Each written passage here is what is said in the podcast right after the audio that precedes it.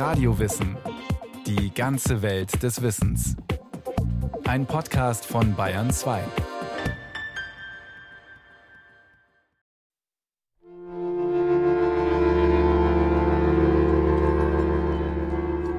Edinburgh im August 1776. Als der Sarg mit dem Leichnam David Humes aus dem Haus getragen wird, sind von frommen Zaungästen wüste Beschimpfungen zu hören. Sie schmähen den soeben verstorbenen Philosophen. So mancher hatte Hume prophezeit, dass er in seiner Todesstunde schon noch Verzweiflung und Reue zeigen werde. Doch diesen Gefallen hatte der Gelehrte ihnen nicht getan. Im Gegenteil. Heiter und gelassen war er aus der Welt geschieden, wie es sich für einen Philosophen geziemt. So sah es sein enger Freund und Kollege Adam Smith. Eine Woche lang bewachten Humes Anhänger sein Grab. Sie warteten auf den Teufel, mit dem Hume angeblich einen Pakt geschlossen hatte. Das jedenfalls behaupteten seine Verleumder. In Wirklichkeit rechneten Humes Freunde mit Leichenschändern, und das nicht ohne Grund. Denn Hume glaubte weder an Gott noch an das ewige Leben, was vielen seiner Zeitgenossen wie ein Kapitalverbrechen erschien. Dass David Hume schon zu Lebzeiten berühmt und berüchtigt war, mag ihn selbst am meisten überrascht haben. Als Zwanzigjähriger hätte er sich dies nie träumen lassen. Damals zweifelte er an sich und seinen Fähigkeiten.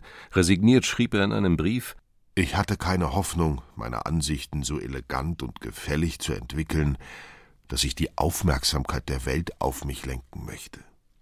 Und deshalb wollte ich lieber in der Verborgenheit leben und sterben, als sie verstümmelt und unvollkommen zur Darstellung zu bringen. Ein Perfektionist.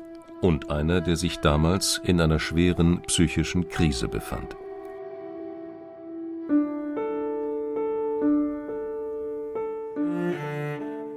David Hume wird am 26. April 1711 in Edinburgh geboren. Seine Familie gehört einem alten schottischen Landadel an. Wie damals üblich, muss David zugunsten seines älteren Bruders auf Adelstitel und Besitz verzichten. Mit einem kümmerlichen Erbteil wird er abgespeist und muss sich mit dem bürgerlichen Stand begnügen. Das bedeutet auch, dass er selbst für seine Existenz zu sorgen hat. Immerhin erhält er eine höhere Schulbildung. Doch Hume war ein pragmatischer Mensch.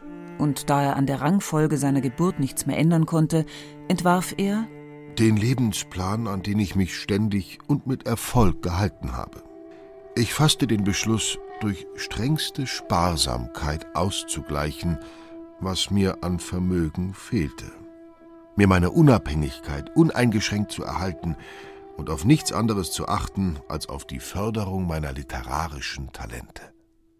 David Hume ist fest davon überzeugt, dass er zum Denken, Lesen und Schreiben berufen ist. Seine Familie indes besteht darauf, dass er Jura studiert. Wie sein früh verstorbener Vater. Zu dumm nur, dass David sich nicht im geringsten für das schottische Recht interessiert. Das Studium bereitet ihm größte Qualen. In seinen Augen ist es eine mühsame Beschäftigung. Die die Plagerei eines ganzen Lebens erfordert, um es abzuschließen, und welches mit jedem anderen Studium und jeder anderen Tätigkeit unvereinbar ist. Während die liebe Familie ihren Sprössling beim Studium der Rechte wähnt, widmet sich David der schönen Literatur und der Philosophie. Vor allem die Stoiker haben es Hume angetan. Sie sollen ihn aus den Fesseln des fanatischen Calvinismus befreien, in dem er erzogen wurde. Diese protestantische Glaubensrichtung hielt den Menschen für völlig verdorben. Außerdem warte auf die meisten die ewige Verdammnis, lernte David schon als Kind.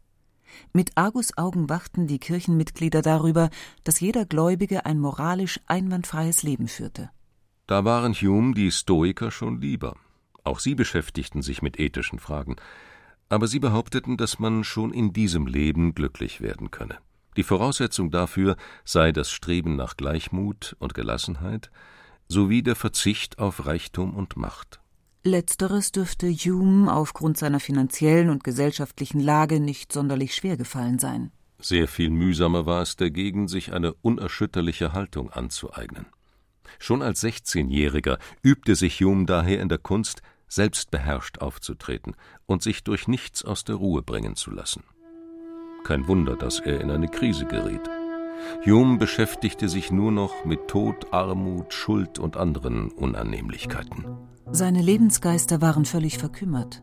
Jahrelang hatte er sich nur in seine Bücher vergraben, nun konnte er keinen klaren Gedanken mehr fassen und sich nicht mehr konzentrieren. Hume wurde depressiv. Er bekam Ausschlag und litt unter starkem Speichelfluss. Er leide an der Krankheit der Gelehrten, meinte sein Arzt und verordnete ihm eine Rosskur. Abhärtung, Bewegung und bittere Pillen.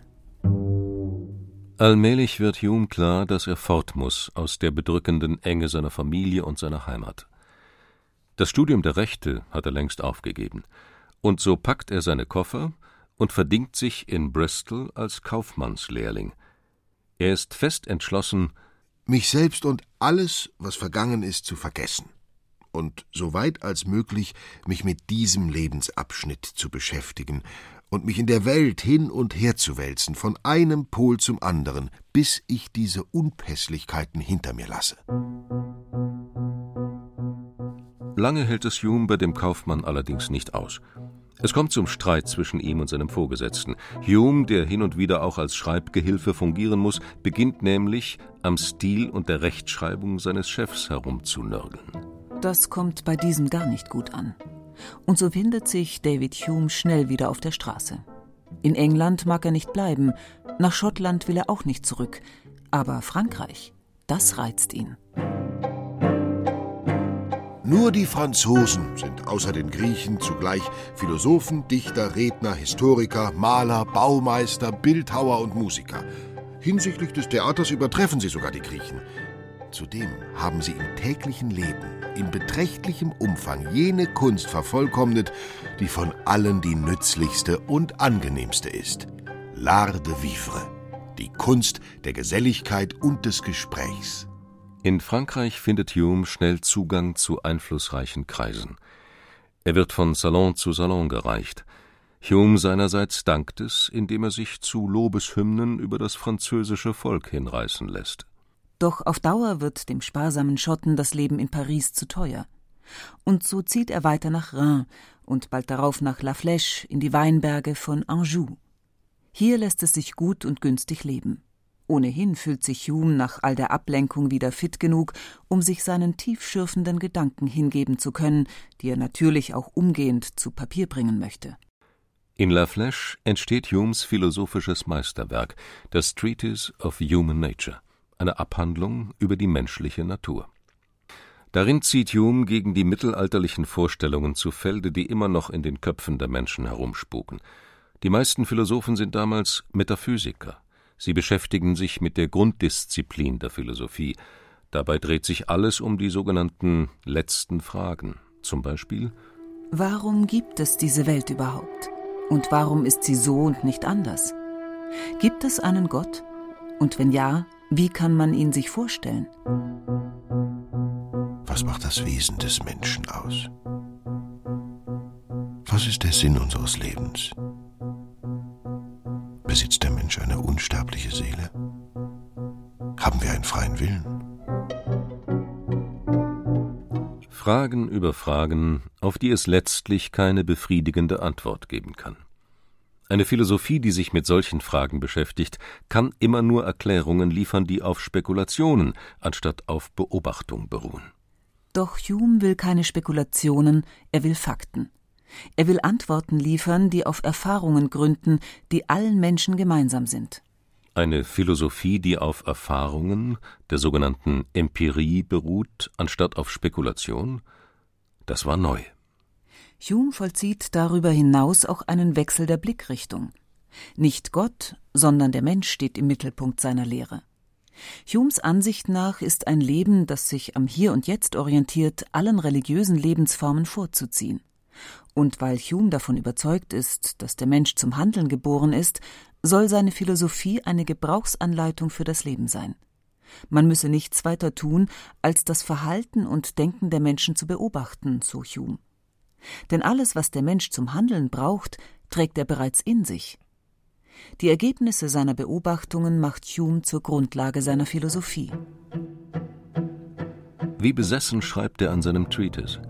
Doch als es 1737 fertig ist, fängt der Perfektionist an, es immer wieder zu überarbeiten. Er fürchtet, sein Opus könne bei den Lesern Anstoß erregen. Erst zwei Jahre später kann er sich endlich dazu durchringen, die ersten beiden Bände des Treatise zu veröffentlichen. Mit 50 Pfund in der Tasche, einem für damalige Zeiten recht ansehnlichen Honorar, kehrt Hume nach Hause zurück. Und wartet auf die Dinge, die da kommen sollen. Der 28-Jährige rechnet nämlich stark damit, nun endlich berühmt zu werden. Weit gefehlt. Sein Erstlingswerk erweist sich als totaler Flop. Niemand nimmt auch nur Notiz von seinem Werk.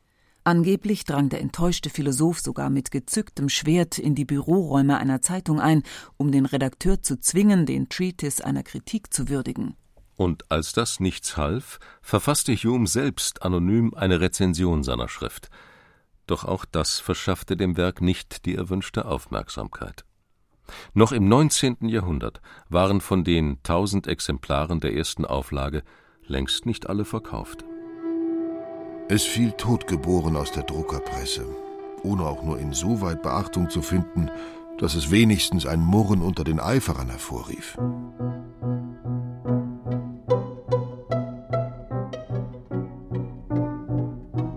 Trotz dieser Schlappe zweifelt Hume nicht daran, zu höherem berufen zu sein und schreibt unverdrossen weiter.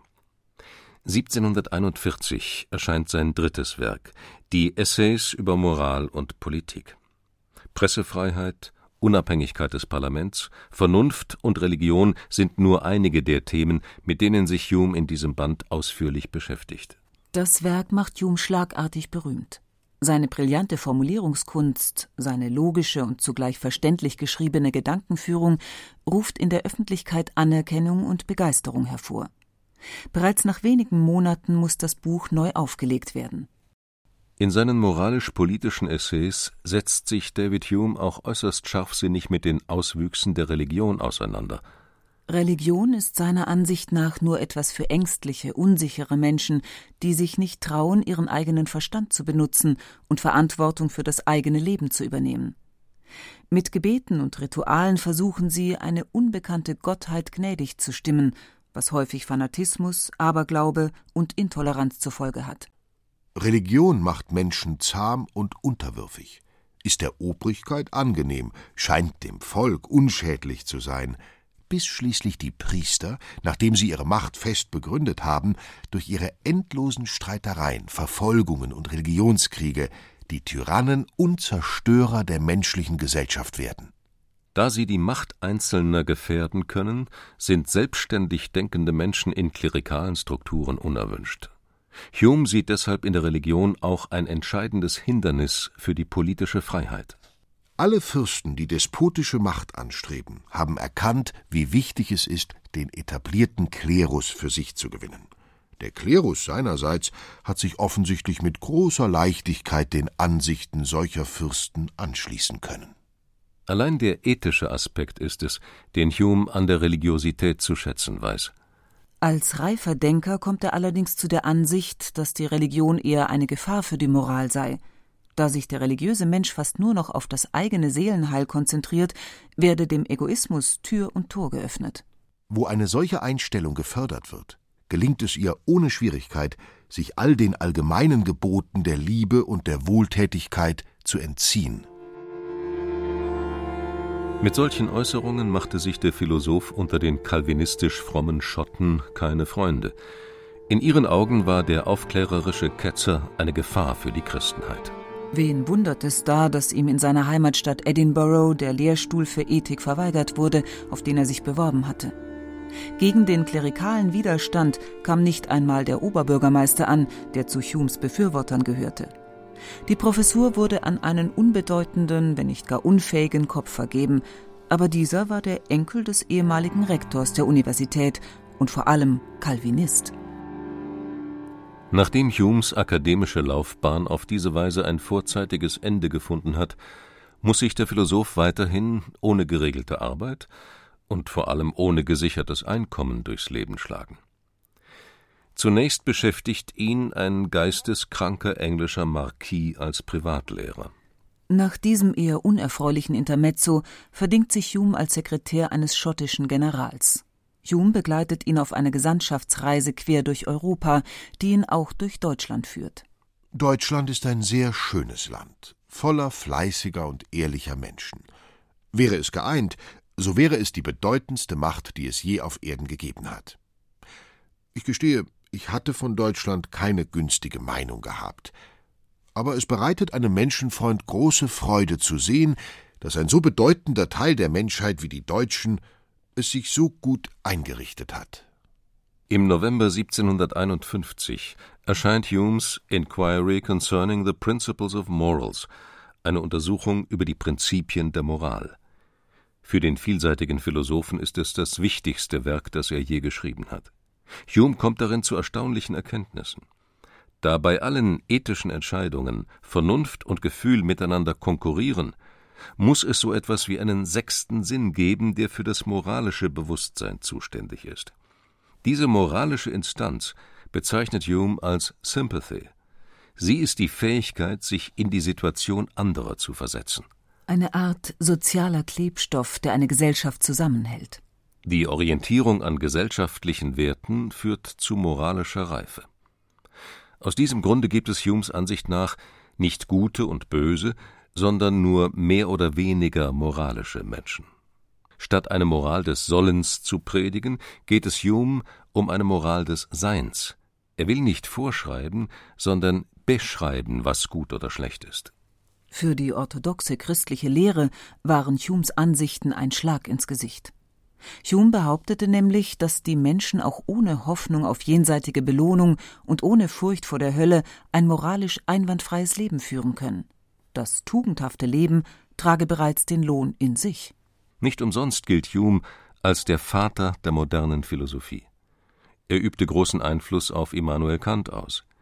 Hume war einer der ersten, der alle Ereignisse rational zu erklären versuchte. Seine Ideen bilden den Auftakt zu einer Aufklärung ethischer Prägung. Er glaubte fest daran, dass sich Tugenden wie Humanität, Wohlwollen und Freundlichkeit gegen Gewalt und Willkür behaupten würden. Hume hat nicht nur zahlreiche Feinde, sondern auch reichlich Freunde. Vor allem die Damenwelt bewundert ihn.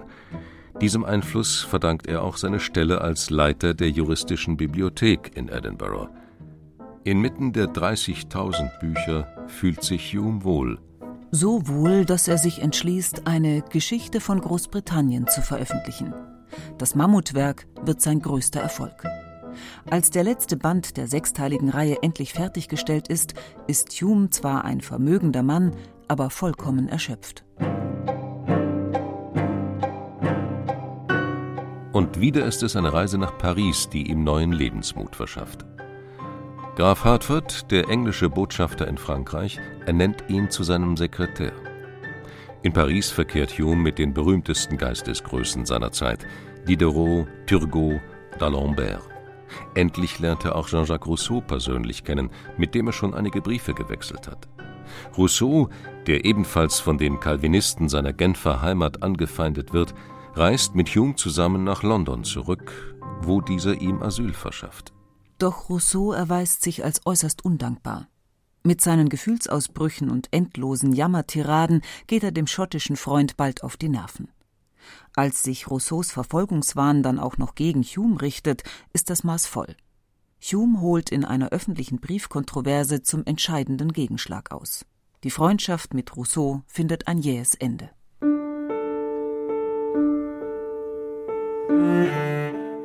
(1769) kehrt David Hume endgültig nach Edinburgh zurück, um in der schottischen Heimat seine letzten Jahre zu verbringen er bezeichnet sie als die schönste Zeit seines Lebens.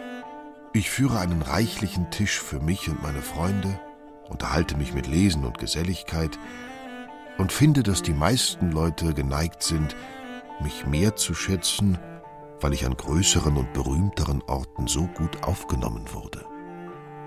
Am 25. August 1776 stirbt David Hume, der Vater der modernen Philosophie.